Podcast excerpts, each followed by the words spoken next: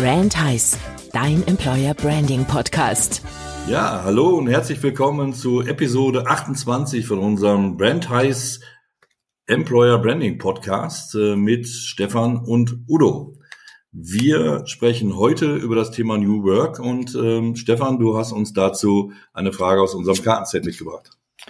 So ist es. Hallo Udo, willkommen zurück. Es gibt kein Patentrezept für New Work. Wie können wir also unsere Beschäftigten aktiv in die Arbeitsplatzgestaltung und die Arbeitszeitplanung einbinden? Und wie können wir neue Konzepte quick and dirty testen? Hast du da eine Idee zu? Ja, zur Frage eins: wie können wir unsere Beschäftigten aktiv in die Arbeitsplatzgestaltung und die Arbeitsplanung einbinden? Ähm, ich halte immer viel davon, wenn man die Leute fragt. Oh, ähm, ne? Also wir können jetzt, äh, im Grunde genommen können wir jetzt den, den Podcast hiermit beenden. ähm, wir haben die Antwort eigentlich gegeben. Nein, aber Spaß beiseite. Also ähm, ich glaube, dass in vielen Unternehmen immer noch ähm, Arbeitskreise gebildet werden und ähm, dann von, von oben herab oder aus einer Abteilung heraus dann Ideen entstehen. Ähm, und ähm, ja, die eine oder andere einfach am ähm, Mitarbeiter vorbeigeht, weil man sie nicht eingebunden hat in den Prozess der Findung. Und ähm, ja, ich glaube, das ist das Entscheidende, äh, wie man Mitarbeiter im Grunde genommen einbindet. Man muss sie abholen. Du hast recht, können wir aufhören, weil eigentlich, ne, könnte alles so einfach sein. Und ich, manchmal frage ich mich, wie man auf die Idee kommt, sowas überhaupt zu machen, ohne die Mitarbeitenden zu fragen. Also bevor ich jetzt rein nur irgendwelche Berater mir ins Haus hole oder so, die da Arbeitsplätze gestalten, muss ich doch auf jeden Fall die Mitarbeitenden einbinden. Und dann kommt ja, immer glaube, als nächstes Gemecker, irgendwie der Betriebsrat ist dagegen, ist doch genau dasselbe. Ich muss den Betriebsrat mit an Bord holen. Wenn die die Ideen mit eingebracht haben, dann werden sie sie nachher auch nicht torpedieren. Ja, ich glaube, dass da die Angst äh, einfach groß ist, dass die Mitarbeiter so individuell sind, äh, dass sie dann äh, die unterschiedlichsten Vorstellungen dann haben und dass man dann sagt, ich kann eh nicht allen Wünschen gerecht werden der Mitarbeiter, also konzentriere ich mich auf ein paar Punkte, ähm, und aber auch da kann man schon bei diesen paar Punkten kann man schon äh, ganz viel verkehrt machen. Und da sind manchmal kleine Details oder so, die vielleicht gut gedacht sind, aber dann ähm, einfach schlecht gemacht sind. Aber wenn ich das jetzt von oben wieder diktiere, also Kompromisse müssen sein, da hast du recht. Du kannst das nicht jedem bis ins kleinste Detail recht machen. Aber wenn ich diese Kompromisse von oben überstülpe, dann werde ich immer Leute vor den Kopf stoßen. Wenn die aber gemeinsam diese Kompromisse finden, dann gibt's doch nachher auch keine Diskussionen. Nee, und äh, ganz ehrlich, ähm, das sind ja die Mitarbeiter, die dann äh, die meiste Zeit in, an diesen Arbeitsplätzen dann auch tatsächlich arbeiten ähm, Management, sage ich mal, hat zum Teil halt andere Aufgaben und ist auch mal außer Haus oder ähm, sitzt in irgendwelchen Sitzungsräumen oder wie auch immer. Ähm, und ähm, der Mitarbeiter muss eigentlich genau mit dem dann leben, ähm, was da geplant wurde. Und damit äh, ist er eigentlich der wichtigste Indikator dafür, äh, was man dort tun sollte. Ja, und gerade was Arbeitsplätze im Büroumfeld jetzt angeht, gibt es ja heute wirklich fantastische Lösungen, ein Büro wirklich aufzuwerten durch eine vernünftige Arbeitsplatzgestaltung.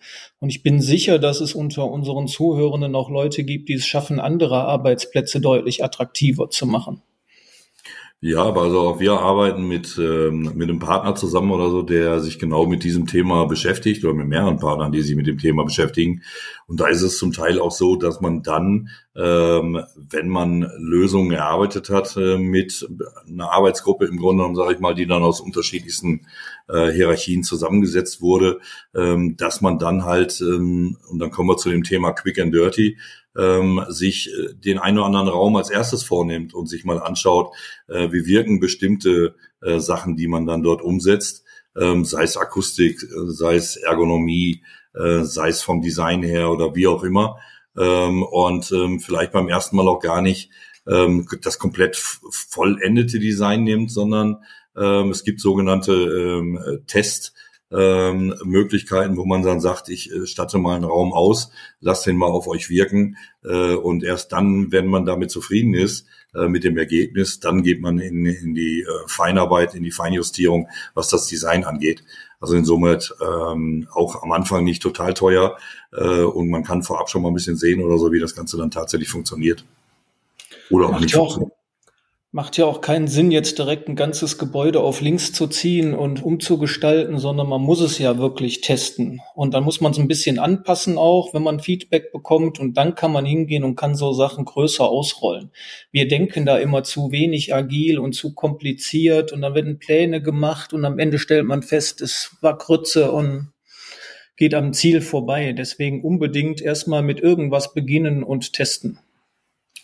Also ich hatte ähm, vor ja gut fast einem Monat mittlerweile schon ähm, eine eigene Veranstaltung, ähm, wo wir auch bei einem Partner waren, der sich genau um das Thema Arbeitsplatzgestaltung halt kümmert und der über einen Auftraggeber berichtet hat, der sein Gebäude gerade über fünf Etagen ähm, komplett neu ausstattet. Aber auch dort hat man natürlich mit der mit einer Etage angefangen und hat geguckt, ähm, wie diese verrückten Ideen, die man dort hatte, nämlich ähm, eine Arbeitsatmosphäre zu schaffen, die überhaupt nicht nach Arbeit aussieht, sondern äh, eher eine Wohlfühloase ist oder äh, komplett losgelöst sind von einem klassischen Arbeitsplatz, ähm, wo man sich freut, halt morgens hinzugehen, weil es spannend ist, im Grunde genommen in die Räumlichkeiten zu kommen. Das hat man natürlich auch erst auf einer Etage getestet und geht jetzt nach und nach hin äh, und richtet die anderen Etagen genauso aus. Ähm, übrigens eine meiner Meinung nach ähm, hervorragende Chance jetzt gerade, wo viele Unternehmen ihre Mitarbeiter zum Teil auch im Homeoffice ähm, belassen nach ähm, der Pandemie oder beziehungsweise sind ja noch gar nicht raus, ähm, aber viele Mitarbeiter ähm, gar nicht direkt am Arbeitsplatz wieder sitzen und man somit viele Freiflächen hat im, im Gebäude, die man jetzt anderweitig nutzen kann. Gut, dass du das Homeoffice ansprichst, weil ich finde, das gehört da in das Thema auch mit rein. Wir sind ja vom Homeoffice leider, weil wir es vorher maßlos verpennt haben, auf dem linken Fuß erwischt worden. Aber ich finde, eine Arbeitsplatzgestaltung hat nicht nur was mit dem Unternehmenssitz zu tun, mit dem Unternehmensgebäude zu tun, sondern die muss natürlich auch im Homeoffice stattfinden. Und auch da muss ich gucken, was brauchen die Leute, was haben die für Räumlichkeiten, kann ich denen mit äh, kleinen, kompakten Büromöbeln irgendwie weiterhelfen. Und auch da muss ich wieder testen, muss mir das Feedback holen, was funktioniert bei anderen im Homeoffice gut. Und dann kann man sich das gegenseitig vorstellen und kann mal eine Tour durch sein Wohnzimmer machen mit dem Smartphone und sagen, guck mal, so arbeite ich, so funktioniert das bei mir. Aber Arbeitsplatz ist jetzt in der neuen Welt auch endlich das Homeoffice. Ja, aber da hören dann halt viele bei der Planung auf. Ne? Also da geht es dann darum, sage ich mal, dass man A, die Datenschutzvorgaben äh, im Grunde genommen einhält äh, mit abgeschlossenem Raum und so weiter ähm, und, und andere äh, technische Themen. Aber man vergisst dabei, dass derjenige in seinem privaten Umfeld halt irgendwo einen Bereich schafft, wo er denn tatsächlich arbeiten kann. Und äh, dabei kann er auch unterstützt werden.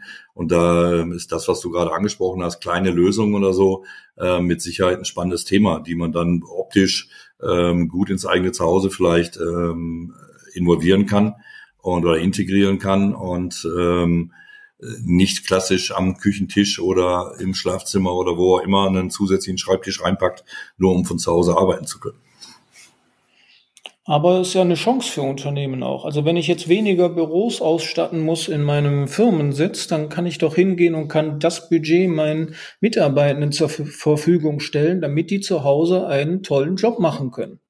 Ja, und auch da gibt's ganz, ganz tolle Lösungen. Ähm, ich bin auch mal in Berührung gekommen mit einem Unternehmen oder so, was ähm, Work-at-Home-Möbel ähm, zur Miete anbietet. Das heißt, das Unternehmen kann im Grunde genommen dort ein bestimmtes Budget hinterlegen und die Mitarbeiter können sich aus diesem Möbelangebot im Grunde genommen Sachen bestellen, die dann direkt nach Hause geliefert werden, wo die Möbel natürlich entsprechend äh, Work at Home gerecht, ähm, sage ich mal, produziert wurden vorher oder von Anbietern nur auf diesem Portal halt äh, oder nur Anbieter auf diesem Portal sind oder so, die sich darauf spezialisiert haben. Und ähm, dann sprechen wir zum Teil über ganz geringe äh, monatliche Mieten für Möbel, ähm, die überhaupt nicht ähm, ja, großartig ins betriebswirtschaftliche äh, Ergebnis reinfließen. Und wir leben in einem Abo-Zeitalter. Du kannst dir heute alles als Abo holen, von der Socke bis zu den Büromöbeln. Und es macht ja auch Sinn. Also warum soll ich da jetzt aufwendig was äh, einrichten zu Hause bei Mitarbeitenden, wenn ich doch einen Dienstleister habe, der bringt das hin, baut das auf, holt das wieder ab und ich zahle da monatlich ein bisschen was für und kann es dann beenden, wenn der Mitarbeitende nicht mehr da ist oder sowas. für mich macht das Sinn. Ja, vor allen Dingen, weil ja auch solche Themen wie Ergonomie und so weiter dann eine große Rolle spielen, die man jetzt außer Acht lässt. Also jetzt mal klassisch am Küchenstuhl sitzt oder am Esszimmertisch oder wie auch immer. Und das halt alles keine Möbel sind, die genau dafür ausgerichtet sind, ähm, sich acht Stunden damit zu beschäftigen oder acht Stunden äh, im Grunde genommen, sage ich mal, darauf äh, zu lümmeln und zu arbeiten. Das sehe ich an meiner Arbeitssituation immer wieder. Äh, ich arbeite auch relativ viel zu Hause und äh, bin auch noch nicht den Weg gegangen, wo ich gesagt habe, ich muss mal daran arbeiten, dass ich hier äh, vernünftige Arbeitsplatzsituationen habe, sondern ich arbeite so, wie ich zu Hause im Grunde genommen auch lebe und äh, das ist nicht immer ergonomisch. Und das merkt man irgendwann. Und da sollte man als Arbeitgeber natürlich dann auch darauf achten oder so, dass es äh, bei seinen Mitarbeitern vielleicht anders ist, damit die nicht irgendwann körperliche Schäden mit sich bringen. Und da finde ich es bedenklich, wie wenige das hier in den letzten zwei Jahren wirklich aktiv betrieben haben und aktiv auf dem Schirm hatten die Umstellung ins Homeoffice, da sind alle losgerannt, haben Laptops gekauft, aber keine anständigen Bürostühle, keine Büromöbel, ja nicht mal irgendwie ein Noise Cancelling Kopfhörer, damit die Leute zu Hause ein bisschen Ruhe haben. Und wir haben so viele Möglichkeiten heute.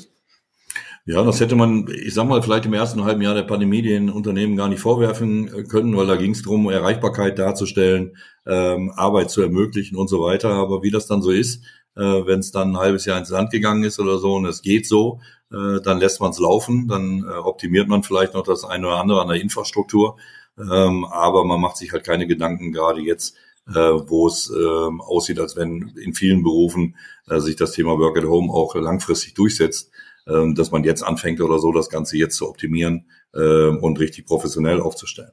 Aber wir sind bei dem Thema Work at Home, was uns auch zu dem Thema Arbeitszeitplanung einbringt. Ähm, denn auch das hat ja einige Fenster geöffnet, ähm, weil einfach Arbeitswege wegfallen, ähm, weil mögliche Kurzplanungen von einer halben Stunde oder einer Stunde, die vorher nicht realisierbar waren, äh, jetzt auf einmal machbar sind oder so, weil der Mitarbeiter halt keine Anreise hat äh, und sich mal eben in den Rechner einschalten kann oder mal eben noch was erledigen kann ähm, was normalerweise nicht in seinem 9-to-5-Job ähm, reinfallen würde, sondern er das Ganze vielleicht auch um 21 Uhr machen kann oder um 7 Uhr oder wann auch immer. Ähm, auch das, ähm, glaube ich, ein Thema. Ähm, A, natürlich, wo man die Mitarbeiter mit einbinden kann, äh, was denn da gewünscht ist und auf der anderen Seite das Optimale natürlich auch fürs Unternehmen rausholen kann. Arbeitszeitplanung ist doch auch so ein Thema, oder? Da kann man sich manchmal nur an den Kopf fassen, wenn man sieht, wie wir da vorgehen. Vor allen Dingen vor der Pandemie. Ja, man muss halt einfach sagen, dass in vielen Unternehmen einfach noch sehr, sehr äh, händisch und äh, somit subjektiv Arbeitszeit geplant wird und äh, man damit natürlich immer wieder Mitarbeiter vor den Kopf stößt, weil der, der plant oder so, natürlich auch seine Präferenzen hat, äh, was dann äh, Mitarbeitersympathie angeht oder ähnliches und manchmal vielleicht auch einfach nur aus einem falschen Eindruck heraus oder einer falschen Wahrnehmung heraus oder so der eine oder andere bevorzugt wird oder benachteiligt wird. Also da gibt's, glaube ich, mittlerweile ähm, ganz, ganz tolle Tools, die alles Mögliche berücksichtigen ähm, und da eine ganz, ganz faire Planung ermöglichen und vor allen Dingen auch eine sehr flexible Planung ermöglichen. Aber an der Arbeitszeitplanung hängt ja so viel. Deswegen muss ich ja unbedingt diese ganzen Möglichkeiten heute, diese Tools und diese aktive Mitgestaltung der Arbeitszeit über solche digitalen Tools, die muss ich doch unbedingt nutzen. Ja, ich meine, was, was sollen denn spätere Generationen mal über unsere Zeit sagen? Wenn man morgens um 8 Uhr im Stau steht, weil die Schule um 8 beginnt, alle meinen, irgendwie im Büro muss es um 8 Uhr losgehen und das in einem digitalen Zeitalter, das ist doch nicht nachvollziehbar. Da stehen die Mitarbeitenden morgens schon im Stau, statt einfach irgendwie eine Stunde später anzufangen oder auch mal abends länger für den Kunden da zu sein.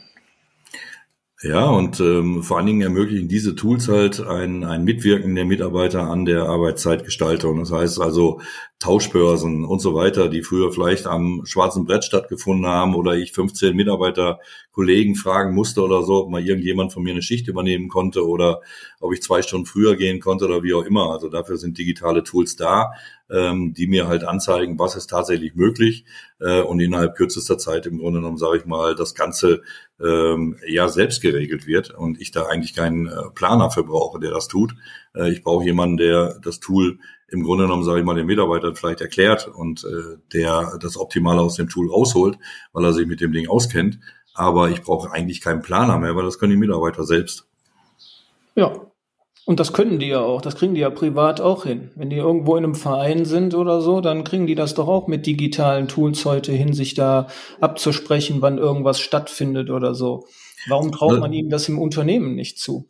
Ja, also ich habe vor, das ist schon sechs, sieben Jahre her, glaube ich, oder so, in Heidelberg in einem Unternehmen, da ist man ähm, weggegangen von der automatisierten Planung äh, und hat es den Mitarbeitern überlassen oder beziehungsweise von der von der Unternehmensseite ähm, von der Planung ist man weggegangen und hat seinen Mitarbeiter überlassen und ähm, hat sensationelle Ergebnisse damit erzielt, ähm, weil die Mitarbeiter sich halt und das ist halt das, was man vorher befürchtet hat, dass man immer nur in Richtung äh, eigenes Interesse oder so geht, aber die Mitarbeiter sich schon ähm, sehr bewusst waren und sehr verantwortungsvoll äh, damit umgegangen sind ähm, und dass die Zeiten, die abgedeckt werden mussten, auch immer abgedeckt werden. Was man als Unternehmer immer vergisst, ist, dass es unterschiedliche Lebenssituationen gibt äh, und der eine oder andere an bestimmten Tagen oder so gerne auch ähm, sogenannte unsexy Schichten übernimmt, weil sie halt an einem Abend sind oder an einem Wochenende oder wie auch immer. Ähm, aber es gibt halt, man ist halt ein Individuum und jeder hat da andere Interessen. Und ähm, wenn man die mal machen lässt, dann äh, kommen da meistens auch ganz gute Ergebnisse bei raus. Aber dieses Potenzial muss ich als Unternehmen doch unbedingt äh, ausschöpfen. Ich kann doch nicht Leute dazu Maschinen machen, indem ich sage, die funktionieren nur von acht bis fünf.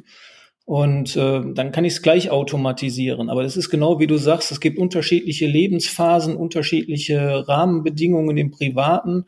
Und genauso wirkt sich das ja auch aus auf Kundenbegeisterung. Also warum nicht Leute, die, wie du sagst, auch bereit sind, äh, mal die unsexy Sachen am Wochenende oder abends abzudecken?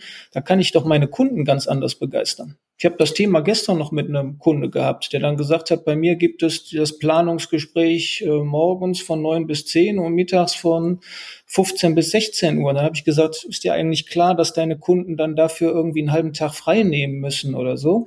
Ja, also warum machst du das nicht viel flexibler? Warum bietest du das nicht abends an, am Wochenende an oder früh morgens an, damit das zu der Situation der Kunden passt?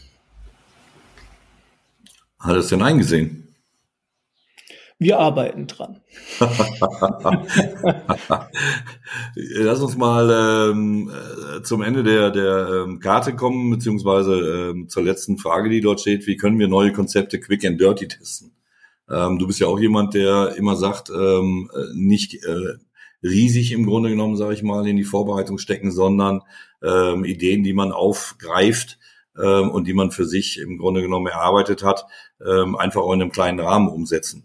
Ähm, siehst du da Chancen beim Thema Arbeitsplatz und Arbeitszeitgestaltung? Kommen wir wieder zum Anfang zurück. Einfach mal fragen. Also auch was die Arbeitszeit angeht. Da muss ich ja erstmal anfangen, meine Mitarbeitenden zu fragen, wenn sie sich's aussuchen könnten, wann würden sie denn arbeiten? Und dann kriege ich ja schon mal einen Überblick. Und wenn ich dann noch vernünftige Tools teste, dann darf ich halt auch wieder nicht hingehen und so ein Big Bang Rollout machen und sagen, ab Montag machen wir das nur noch so, sondern ich muss mir wieder ein Team raussuchen oder so und sagen, pass auf, ihr organisiert euch jetzt mal für, für vier, acht Wochen selbst und wir gucken mal, wie das funktioniert, wo es noch Hürden gibt wo ihr Unterstützung braucht und so weiter. Also schnapp ich mir da wieder eine überschaubare Gruppe Leute und lass es die testen. Ja, und bei dem Thema Arbeitsplatzgestaltung, jetzt mal losgelöst von, von dem reinen Arbeitsplatz, hatten wir ja auch in den äh, Episoden vorher auch schon äh, Beispiele oder so wie in Unternehmen ähm, Kinderspielräume eingerichtet wurden und so weiter, wo dann auch keine ähm, keine Arbeitsgruppe für gebildet wurde, sondern wo das Unternehmen ein Budget von ähm, ich sag mal 500 Euro zur Verfügung gestellt hat, um ähm, einen Mitarbeiter losgeschickt hat, der bei Ikea äh, nach seinem Gefühl im Grunde genommen, sage ich mal, Sachen geholt hat, äh, die kindgerecht sind und wo Kinder sich wohlfühlen und wo man sagen kann, wenn bei dir mal irgendwas brennt oder der Kindergarten ausfällt oder wie auch immer, dann hast du die Möglichkeit, dein Kind äh, mit zur Arbeit zu nehmen und ähm, es dort zu beschäftigen. Ähm, da muss nicht immer eine Arbeitsgruppe für gemacht werden, sondern das sind halt kleine Dinge, äh, die man auch sehr schnell umsetzen kann und die meistens eine große Wirkung haben. Sowohl nach innen, was die Mitarbeiter, bestehende Mitarbeiter angeht, aber auch, äh, wenn man das Ganze aus Personalmarketing-Sicht sieht, was neue Kandidaten dann angeht. Das ist definitiv so und das passt ja am Ende da den Bogen auch nochmal zu schließen und zu sagen, das erhöht ja massiv die Arbeitgeberattraktivität, wenn ich anständige Arbeitsplätze und moderne Arbeitszeiten bieten kann.